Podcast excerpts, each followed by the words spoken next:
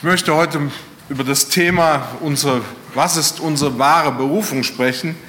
Und ich lese dazu einen Text und wenn alles gut geht, werdet ihr den jetzt an der Wand sehen und mitlesen können. Äh, ist manchmal ganz gut, wenn ihr eine Bibel dabei habt, was ich euch natürlich empfehle, äh, dann habt ihr natürlich das immer auch bei euch, weil es könnte sein, dass der Text irgendwann verschwindet. Dann müsst ihr euch viel merken.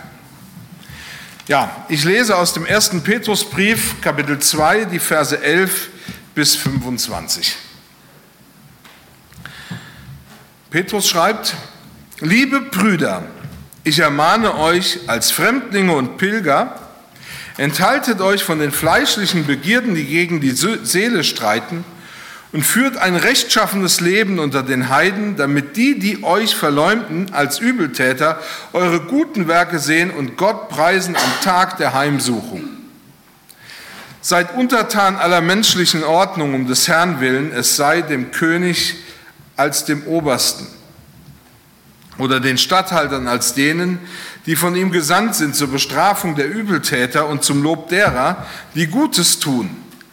Denn das ist der Wille Gottes, dass ihr mit guten Taten den unwissenden und törichten Menschen, und hier kommt Luther deutlich durch, das Maul stopft, als die Freien und nicht als hättet ihr die Freiheit zum Deckmantel der Bosheit, sondern als Knechte Gottes. Ehrt jeder Mann, habt die Brüder lieb, fürchtet Gott, ehrt den König.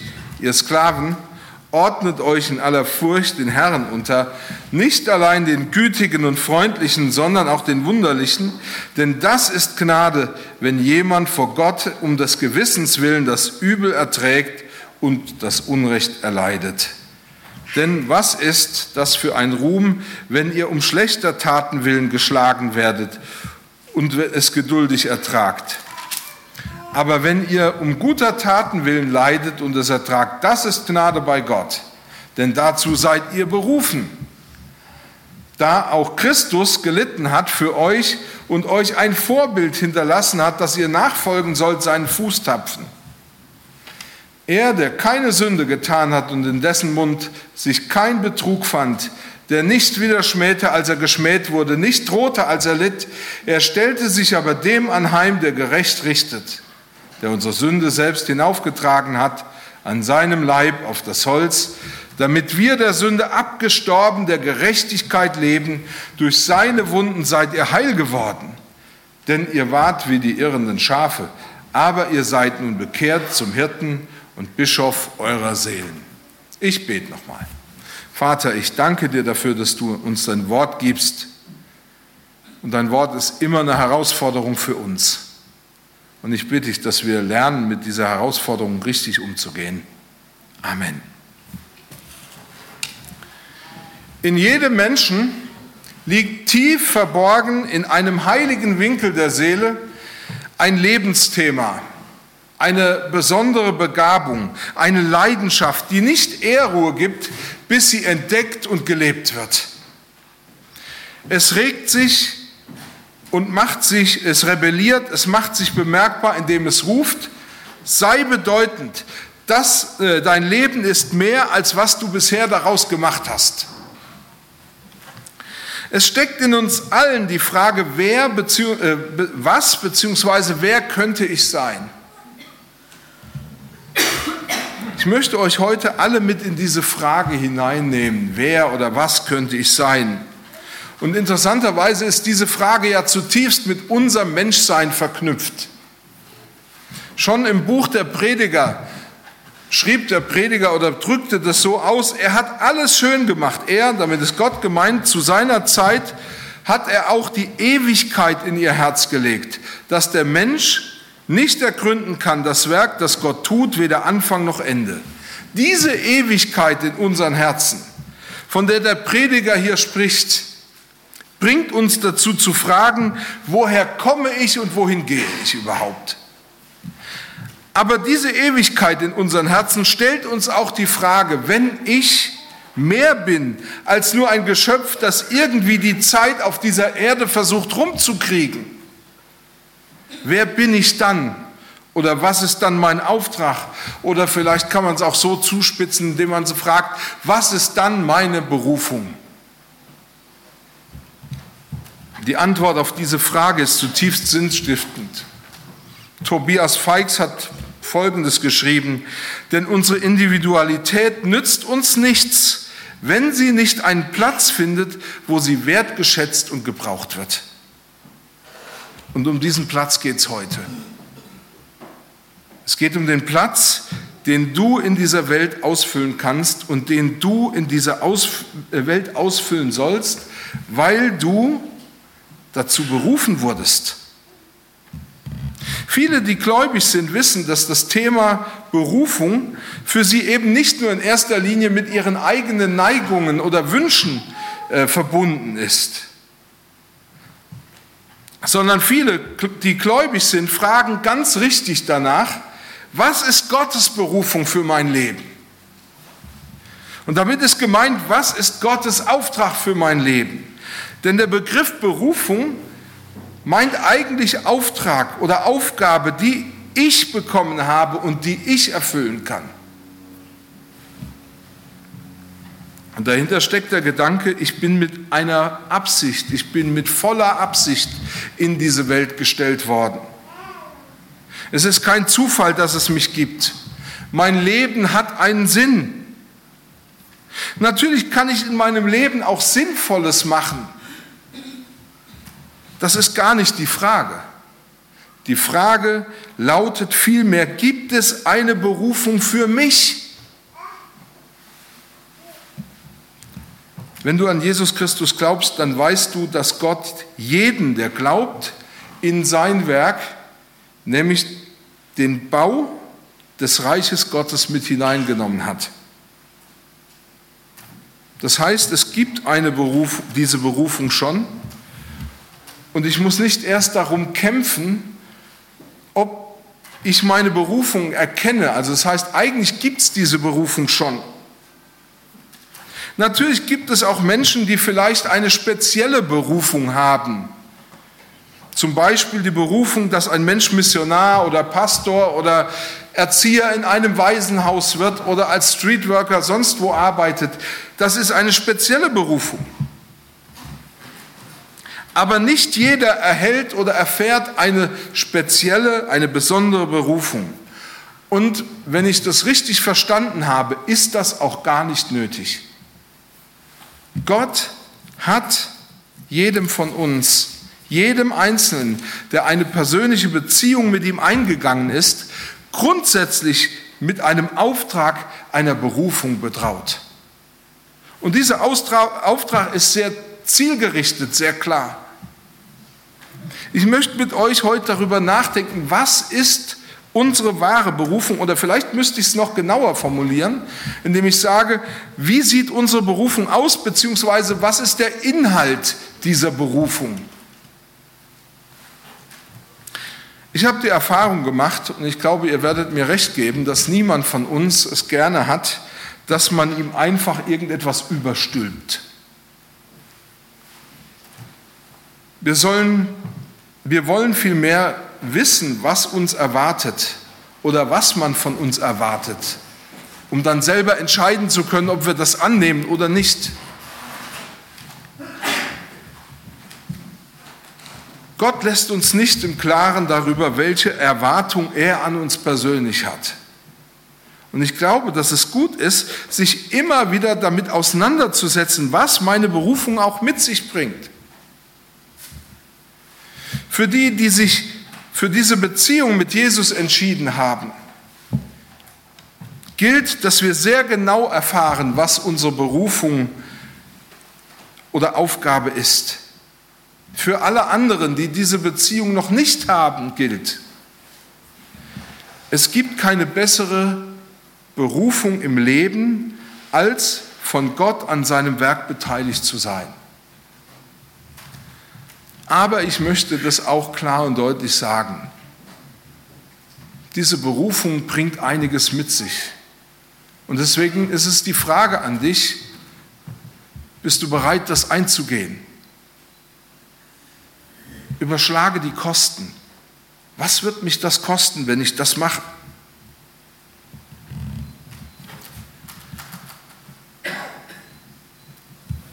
Aus diesem Grund dass jeder einfach auch die Chance hat, sich bewusst zu werden, was ist das für eine Berufung, die wir haben und was kostet mich das, möchte ich heute mit euch genau darüber nachdenken, was ist meine Berufung bzw. was beinhaltet sie. Und das Erste, was ich dazu sagen möchte, ist, und das sagt uns dieser Text oder schreibt uns Petrus ganz deutlich, unsere Berufung ist eine öffentliche Berufung. Eine öffentliche Berufung.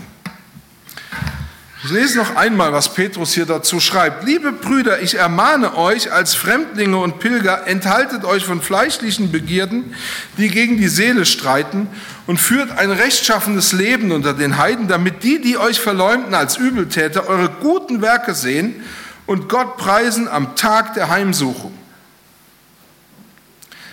Es ist wichtig, dass wir verstehen, dass das immer schon so war. Der Glaube an Jesus Christus war schon immer dazu da, alle Menschen in dieser Welt mit dem Anspruch Gottes auf ihr Leben zu konfrontieren. Schon im Alten Testament, im Jesaja-Buch beispielsweise, heißt: Alle, die mit meinem Namen genannt sind, die ich zu meiner Ehre geschaffen habe und zubereitet und gemacht habe. Also in unserem Geschaffensein, in unserem Menschsein liegt der Anspruch Gottes, dass wir zu Gottes Ehre geschaffen worden sind. Und das bedeutet, dass jeder Mensch sich grundsätzlich an dieser Frage orientieren muss, was will Gott von mir? Was soll ich in diesem Leben tun, damit seine Ehre in Erscheinung tritt? Mir stellt sich natürlich auch damit automatisch die Frage, wie kann ich zu Gottes Ehre beitragen? Und interessanterweise stellen wir fest, diese Fragen gelten grundsätzlich jedem Menschen. Trotzdem leben wir, in, leben wir in einer Welt, in der scheinbar nur ein kleiner Teil, ist bereit, äh, klein, kleiner Teil bereit ist, sich dieser Herausforderung Gottes an sein Leben zu stellen.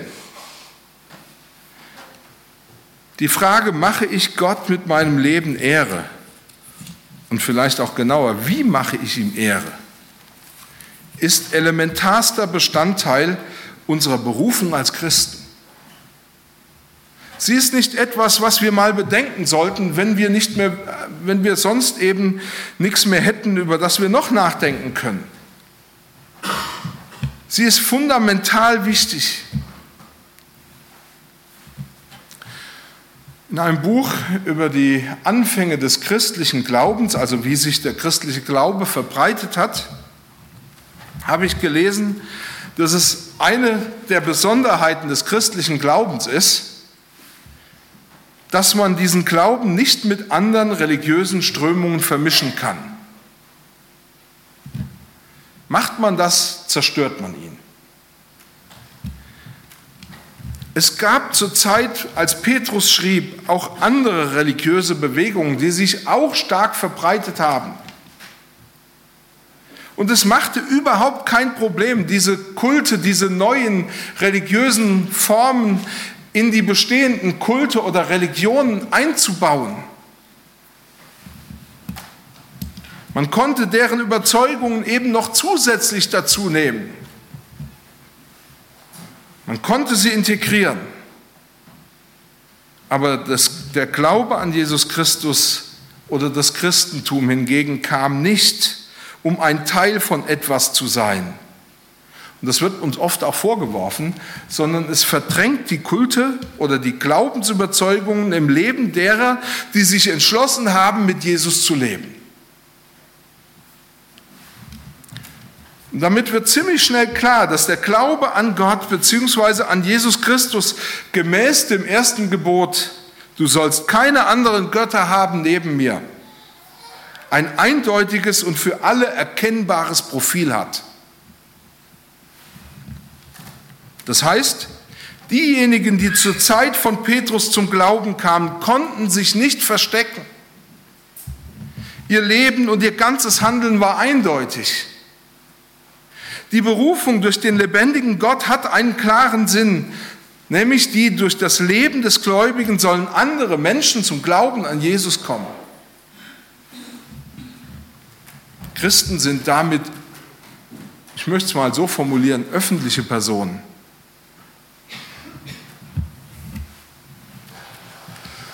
Sie stehen mit dem, was sie glauben, immer auch vor einer Öffentlichkeit.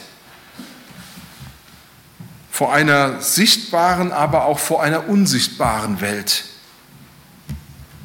Das Wesen der Beziehung mit Jesus ist, dass sie von anderen gesehen wird und wahrgenommen werden kann. Aber sie soll nicht nur wahrgenommen werden können, sondern jeder soll in diese Beziehung eingeladen werden und ihre Wirkung sehen können, feststellen können am eigenen Leib. In der Bergpredigt wies Jesus seine Jünger an, so lasst euer Licht leuchten vor den Leuten, damit sie eure guten Werke sehen und euren Vater im Himmel preisen. Er stellt damit einen unmittelbaren Zusammenhang zwischen dem Verhalten der Gläubigen und der Anbetung Gottes der Menschen, die um die Christen herum sind in dieser Welt, stellt er diesen Zusammenhang unmittelbar her. Und er fordert sie auf, offensiv in dieser Welt einzutreten und für Gott einzutreten. Von Anfang an wird damit deutlich gemacht, die Beziehung zu Jesus ist nicht dazu gemacht oder geschenkt, damit sie wie eine reine Privatsache behandelt wird. Natürlich leben wir in einem Land, in der eine der großen Verdienste und wichtigen Dinge, die wir errungen haben, die Religionsfreiheit ist. Das gehört zu unseren inneren Grundüberzeugungen. Und natürlich war das ein Fortschritt, als der alte Fritz, damals König von Preußen, den Satz gesagt hat, ein jeder solle doch nach seiner Fasson selig werden. Es soll eben niemand gezwungen werden, zu welchem Glauben er sich bekennt oder zu welchem Glauben er sich nicht bekennen will. Aber der christliche Glaube oder die Beziehung zu Jesus war nie dazu gemacht, dass sie nur hinter verschlossenen Türen und möglichst hinter vorgehaltener Hand zugegeben wird. Sie war immer schon für die Öffentlichkeit bestimmt. Petrus spricht davon dass Christen, egal wohin sie kommen oder wo sie sind, ihren Glauben als untrennbar etwas zu ihnen selbst gehörendes mitbringen. Und das ist keine Eigentümlichkeit von Petrus, also etwas, was nur er so lehrt. Wir können das zum Beispiel auch bei Paulus lesen.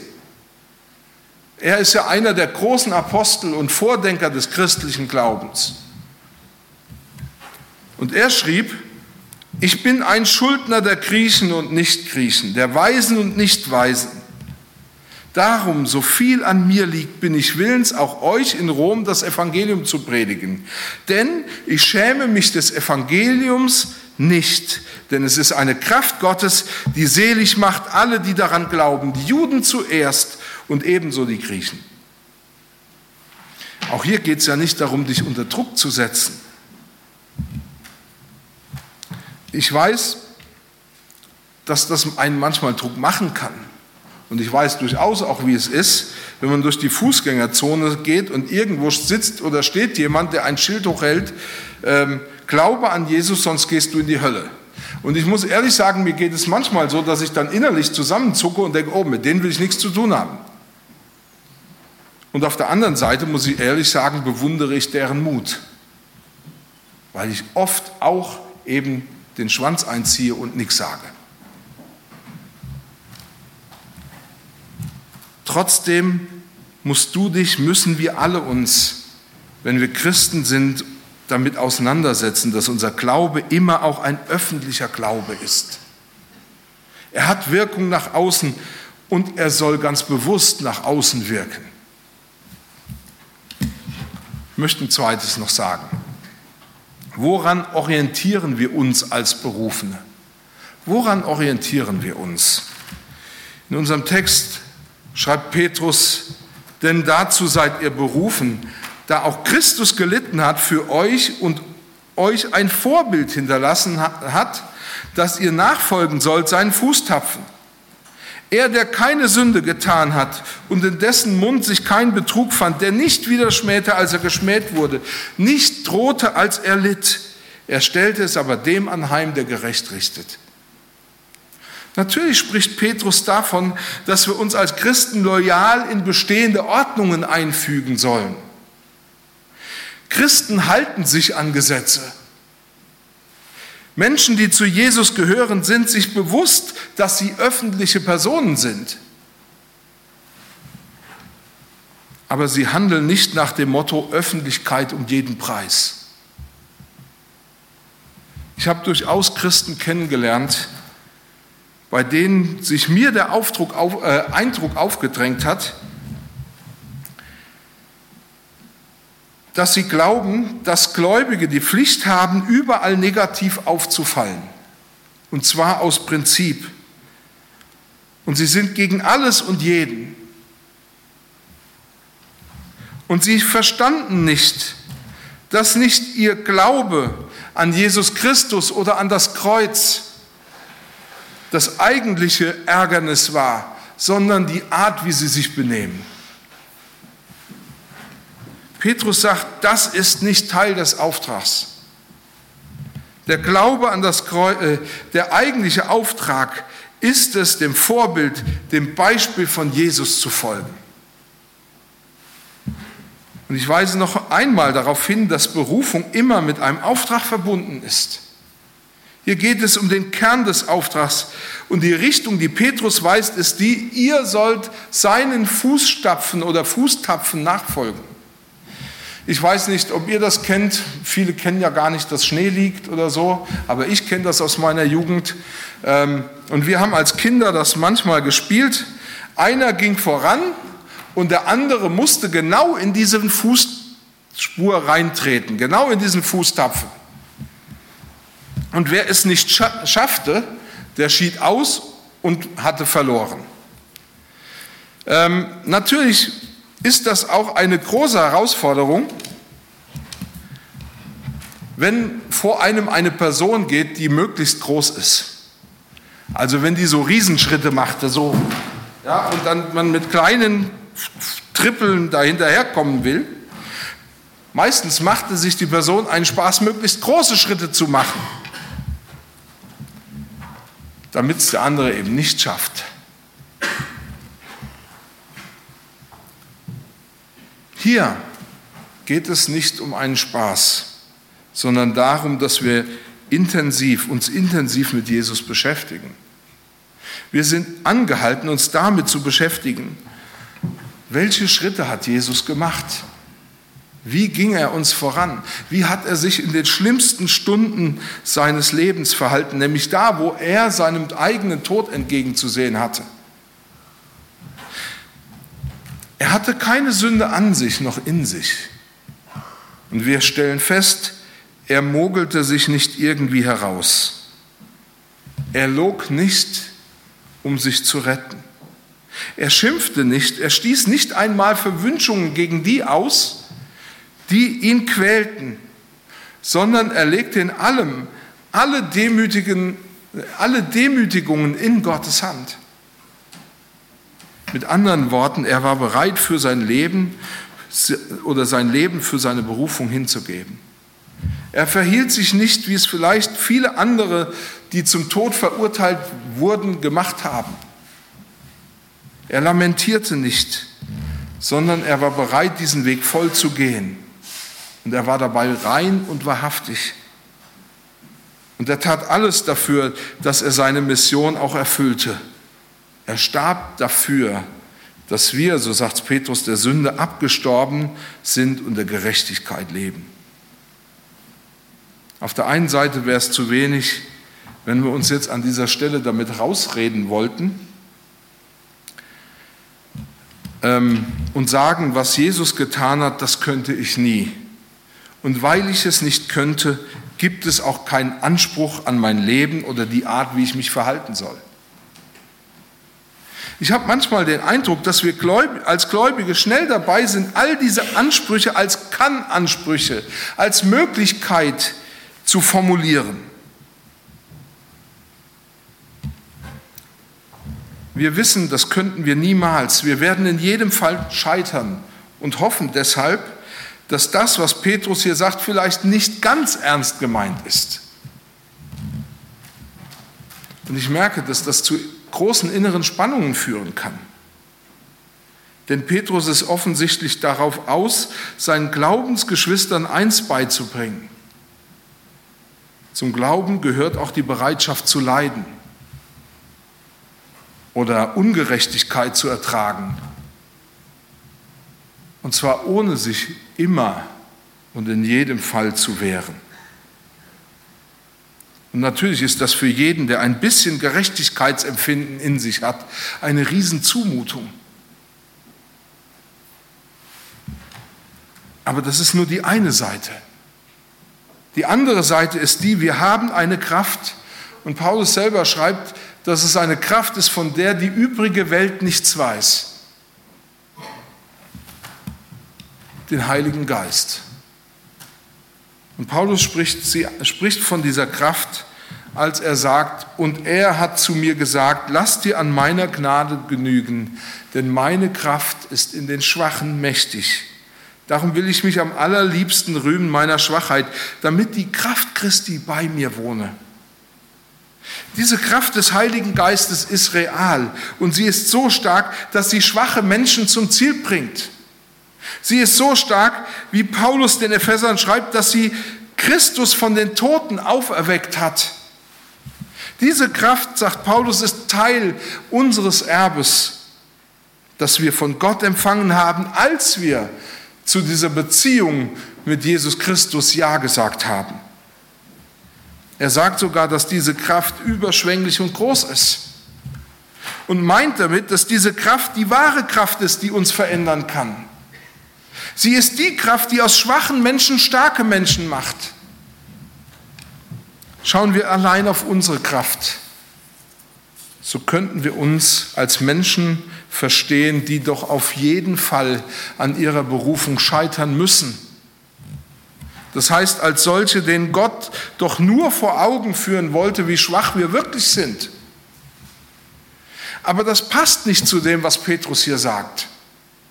Aus diesem Grund müssen wir annehmen, dass das, was er geschrieben hat, hier sein voller Ernst war. Und wenn er es ernst meint, dann liegt die, nicht die Lösung in unseren schwachen Händen oder in unseren individuellen Fähigkeiten, sondern dann ist es Gott selbst, der dafür sorgt, dass wir seine Berufung auch leben können. Und das bedeutet für uns, wir sind aufgerufen, uns der Kraft dieses Heiligen Geistes auszusetzen und Gott zu bitten, dass er uns mit diesem Heiligen Geist erfüllt. Paulus schrieb das mal den Ephesern, indem er sie aufforderte, lasst euch mit diesem Geist erfüllen.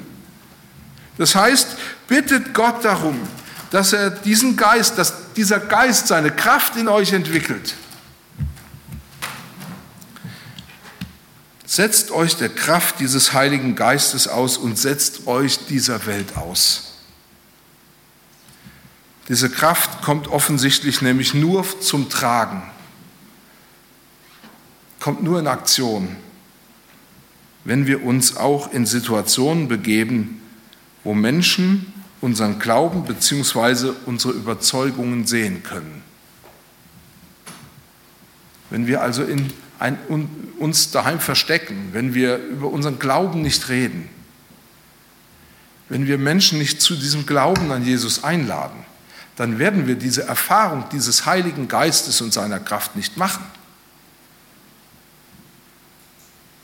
Denn sie ist nur dazu gegeben, dass wir sie in der Praxis erleben, im Umgang mit anderen. Unsere Berufung ist es, in dieser Welt ein gutes Beispiel zu geben, gute Taten zu tun. Es ist unsere Aufgabe, uns voll an Jesus zu orientieren. Aber wir müssen diesen Weg nicht in eigener Kraft gehen. Gott selber hat uns verheißen, Anteil an dieser Kraft zu geben, die uns befähigt, so zu handeln, wie er es wirklich will. Amen.